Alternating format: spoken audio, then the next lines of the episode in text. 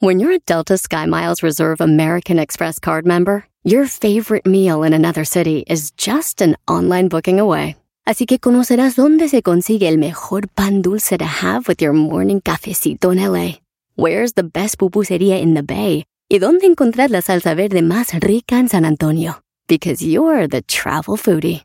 The Delta Sky Miles Reserve American Express card. If you travel, you know. Learn more at go.amex slash you know reserve.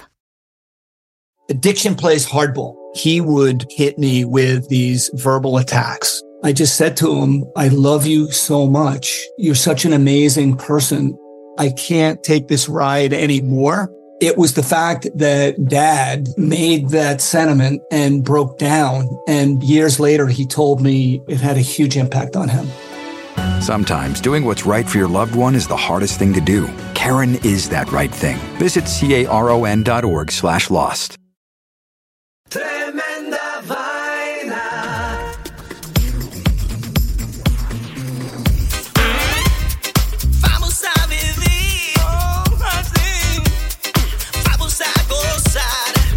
Amigos, bienvenidos a Tremenda Vaina, el show donde escuchas cuatro historias absolutamente increíbles. pero solo una es falsa, fake news. Hola, soy Danilo Álvarez Soy Román Rojas. y esto es Tremenda Vaina. En este capítulo de Tremenda Vaina, Asalto en el tren. El hombre nuclear. Perros desaparecidos. Uy, jefe, estoy tripeando. Esto es Tremenda Vaina, episodio número 34. Y esto empieza... Ah, ah sí.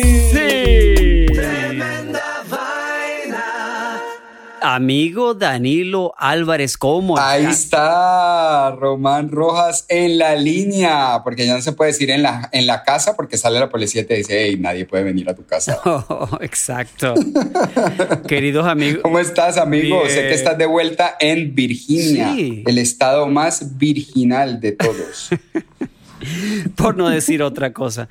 Eh, sí, estoy de vuelta acá unos días y me regreso a Nueva York la semana que viene. Hoy, hoy tenemos un anuncio para los... Hoy, hay algo que contarles, ¿no? A nuestros oyentes. Sí, hay algo nuevo esta semana que va a quedar así por un tiempo del formato de nuestro show. Vamos a hacer un cambio bastante significativo del formato y el cambio va a ser que de ahora en adelante revelaremos la historia falsa del episodio al final del episodio y no en el próximo episodio. Es decir, no van a tener que esperar hasta el siguiente episodio para enterarse de cuál de las cuatro historias era la falsa. Exactamente, va a ser instant gratification, como dicen en Así que si les gusta, mándenos un, un dedo para arriba. ¿Dedo para arriba se dice, Un Román? dedo para arriba, thumbs up.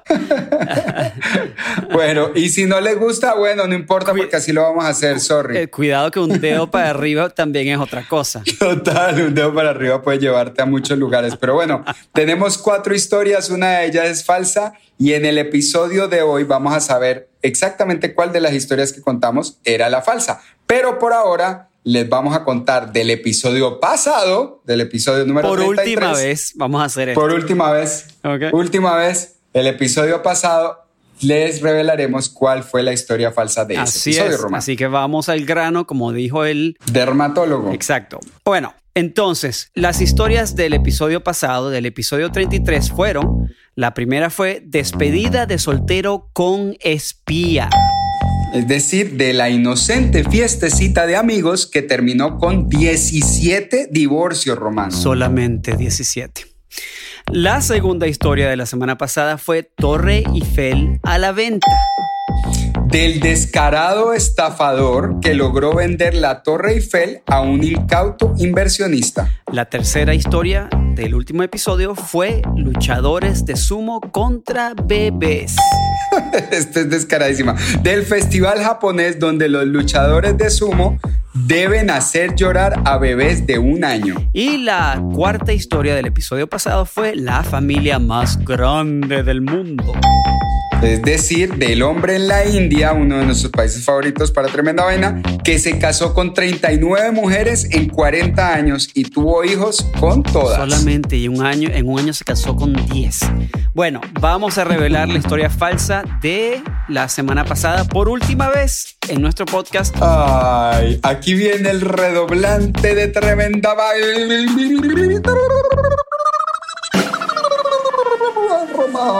La historia falsa del último episodio de Tremenda Vaina, del episodio 33, fue despedida de soltero con espía. Espía. ¡Qué lástima! Sí, a mí me gustaba esa historia porque a veces las mujeres muy entrometidas se pueden disfrazar y perseguir a su marido y hacerle un escándalo de estos, pero esta desafortunadamente no ocurrió. Sí se volvió un- una vaina viral en las, eh, en las redes sociales y mucha gente la creyó, pero no era cierta. Mm. Así es que pilas con, los que pilas con las noticias que comparten, porque a veces estamos compartiendo fake news. El fake news es como un chisme, pero que, se, que, que llega a, a- a- a toda parte, porque utilizando las redes sociales cualquier chisme se puede ir muy lejos. Pero para no darle más largas a este asunto, Román, vamos con nuestras cuatro historias del episodio de hoy. Vamos entonces. Y esto empieza así. Tremenda vaina. Y ahora vamos con la primera historia de Tremenda Vaina de hoy, Asalto en el tren.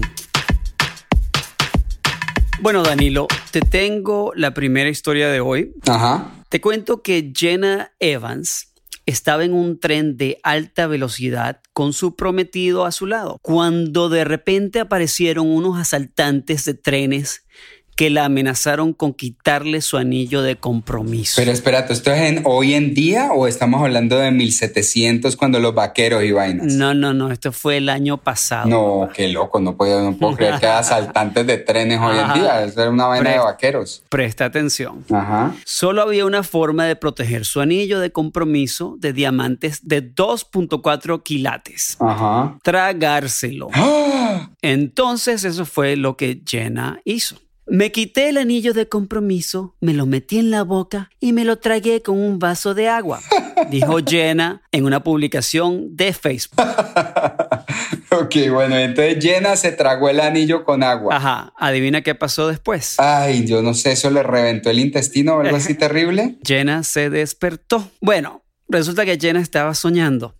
Jenna Ah. se sintió aliviada al día siguiente porque todo, todo Había sido un sido sueño. un vívido y extraño sueño. Pues sí, Dijo, extraño. bueno, dijo que había sido muy a los James Bond. Eso sí, había un pequeño detalle. Al despertarse se dio cuenta que su anillo de compromiso no estaba en su dedo. Ah. Se, ha- se había desaparecido. Ah. Bueno, Jenna, que tiene un historial de sonambulismo, se dio cuenta que lo más probable es que se había tragado el anillo de verdad, ¿verdad?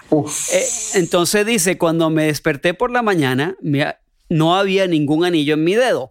No pude evitar reírme de eso y luego tuve que despertar a mi prometido y decirle que me había tragado mi anillo de compromiso. Ay, Dios. Jenna fue corriendo a una clínica de emergencia donde los médicos sacaron radiografías y efectivamente encontraron su anillo de compromiso en el estómago. Muy bien.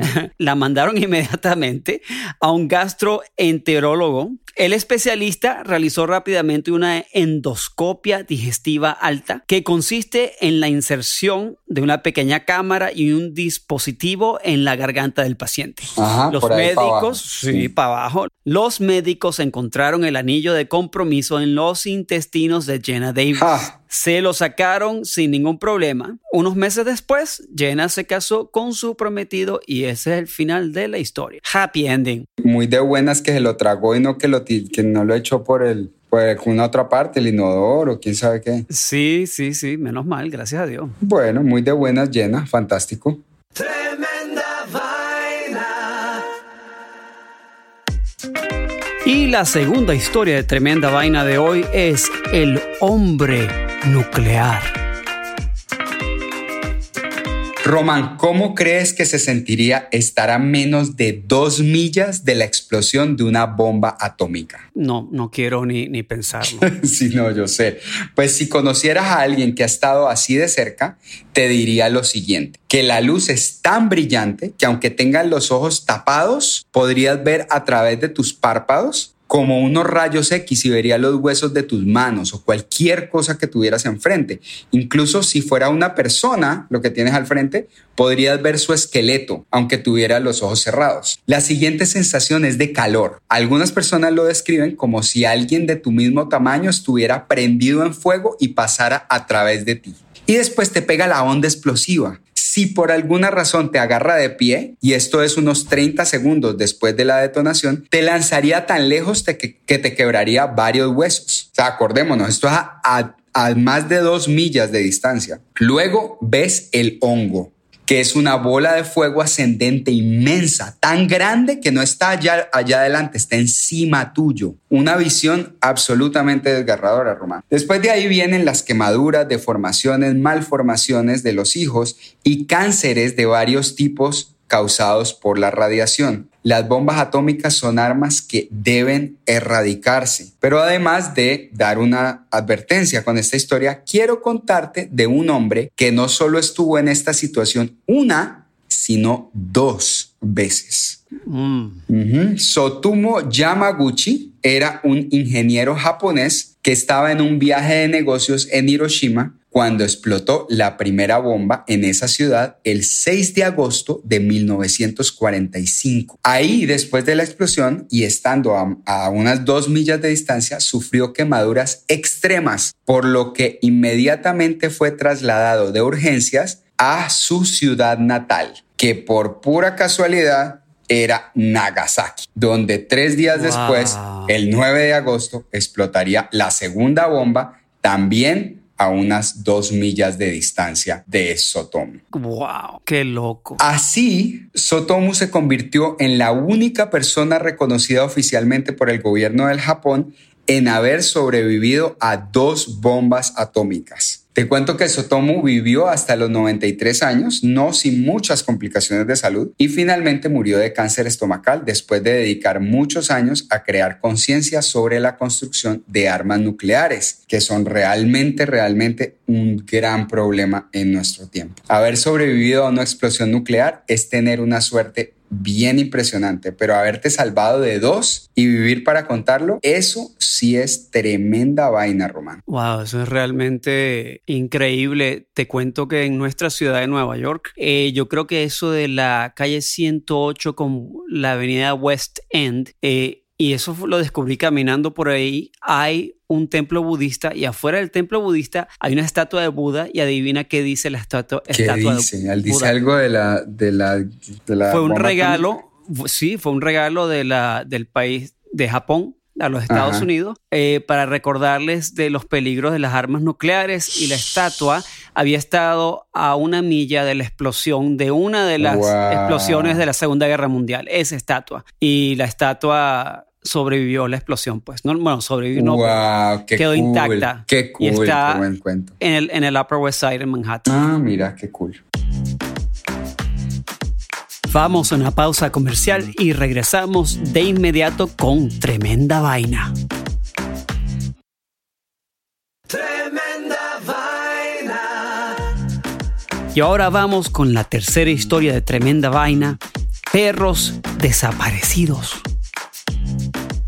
Las autoridades de los Lunas, Nuevo México, estaban muy preocupadas porque decenas de mascotas desaparecieron de la zona el año pasado, Danilo. Sí, man, me parece muy triste que lo roben. Se me robaron uno cuando yo era chiquito, quedé traumatizado. Un ciudadano local también alertó al departamento de policía después de descubrir que Jeremiah Bishop, un ex peluquero retirado de 79 años, estaba operando un sitio web donde vendía pelucas, bolsos de piel y ropa interior personalizada un poco extraño. Hecha de perros. Bueno, no hemos llegado ahí todavía. Bishop ya había llamado la atención en la zona por sus excéntricos peinados, luciendo diferentes pelucas todos los días con patrones de color poco convencionales. Alguien dijo, Cuando miré más de cerca, me di cuenta que llevaba una peluca de pelo de perro puro. No, no, no. Puesta en la cabeza.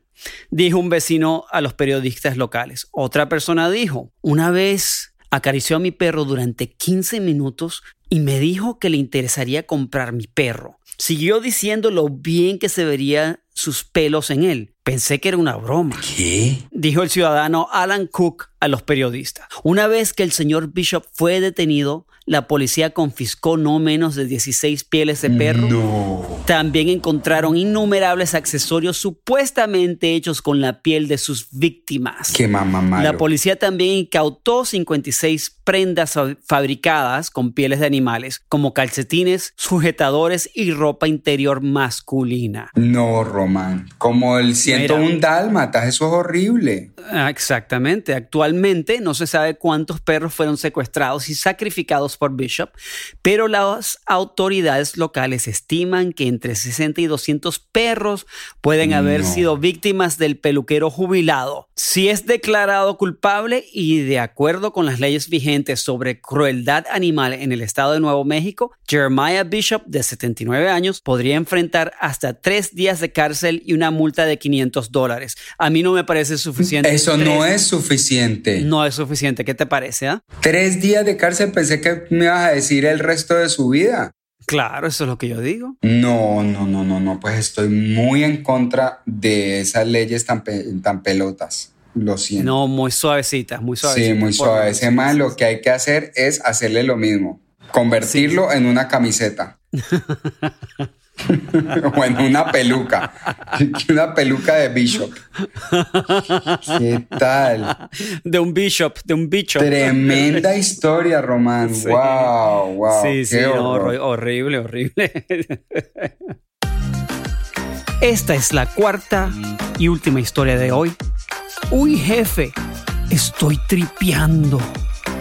Esta noticia me recordó a ti, Román, porque el protagonista es un productor de música e ingeniero de sonido, aunque él es de la costa opuesta, residente de San Francisco, California. Oh, interesante.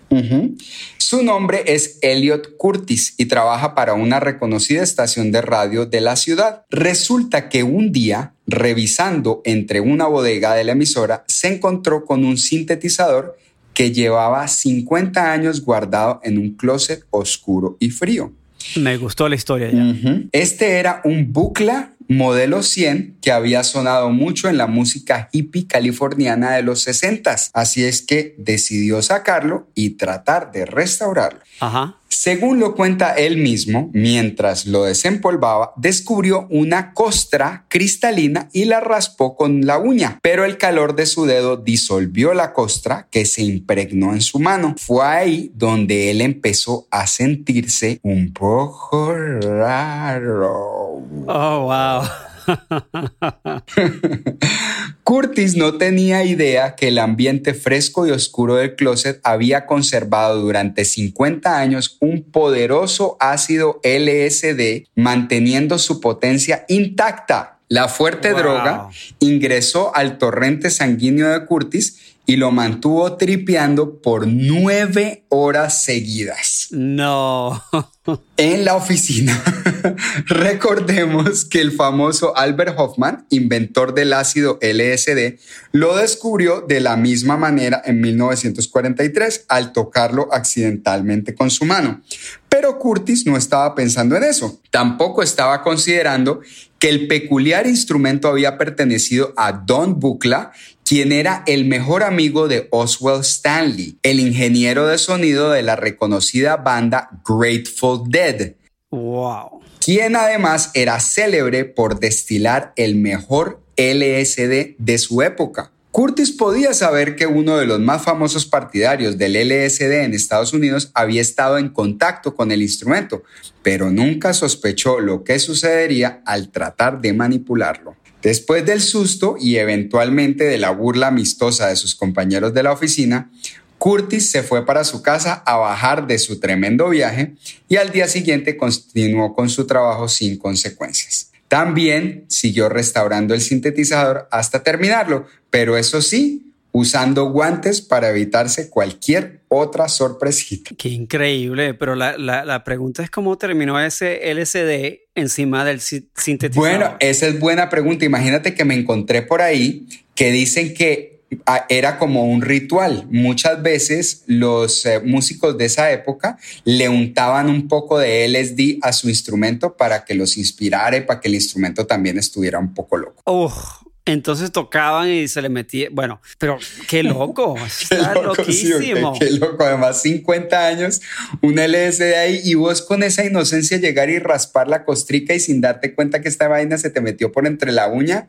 y de pronto se te empieza a derretir el cuarto y vos, uy, ¿qué pasó aquí, men? Increíble, tremenda, tremenda historia. Me, me, encantó esa historia. Yo que soy músico, me encantó. Buenísima. Tremenda vaina. Bueno, pues llegamos a la hora chimenguenchona, llegamos a la hora cuchicuchesca, Román. Cuchicuchesca.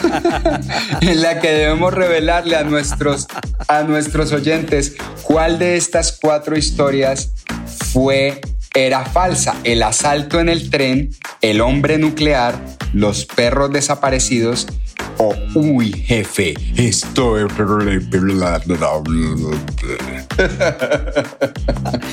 bueno, entonces vamos a revelar la historia falsa del episodio de hoy. Danilo, por segunda vez en un episodio de Tremenda Vaina, dame el redoblante. Ahí va.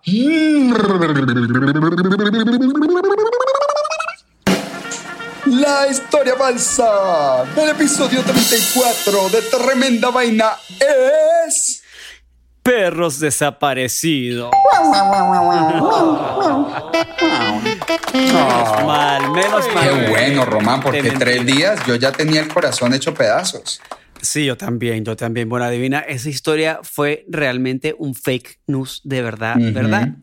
Nosotros normalmente escribimos las historias falsas, pero esta fue un fake news de verdad que rodó bastante tiempo. Sí, es que se van bien lejos a veces los fake news, especialmente cuando, cuando tienen pequeñas mentiras Qué pequeñas verdades y grandes mentiras. Así es que cuidado amigos, como decimos en tremenda vaina, no te la dejes meter, no te dejes meter la historia falsa, porque te termina repartiéndola por ahí. Exactamente, y amigos de tremenda vaina, acuérdense que hoy cambiamos el formato del episodio, de los episodios. Ahora vamos a contar la historia falsa al final. Al final de cada episodio le vamos a decir cuál es la historia falsa, si van a tener satisfacción instantánea, no van a tener que esperar hasta el próximo episodio. Todo en una sola cápsula, en un solo lugar, en un solo canal. Recuerden recordarle o contarle a sus amigos acerca de Tremenda Vaina. Nos encanta que nos escuchen en todas las partes donde nos escuchan. Mandamos un abrazo grande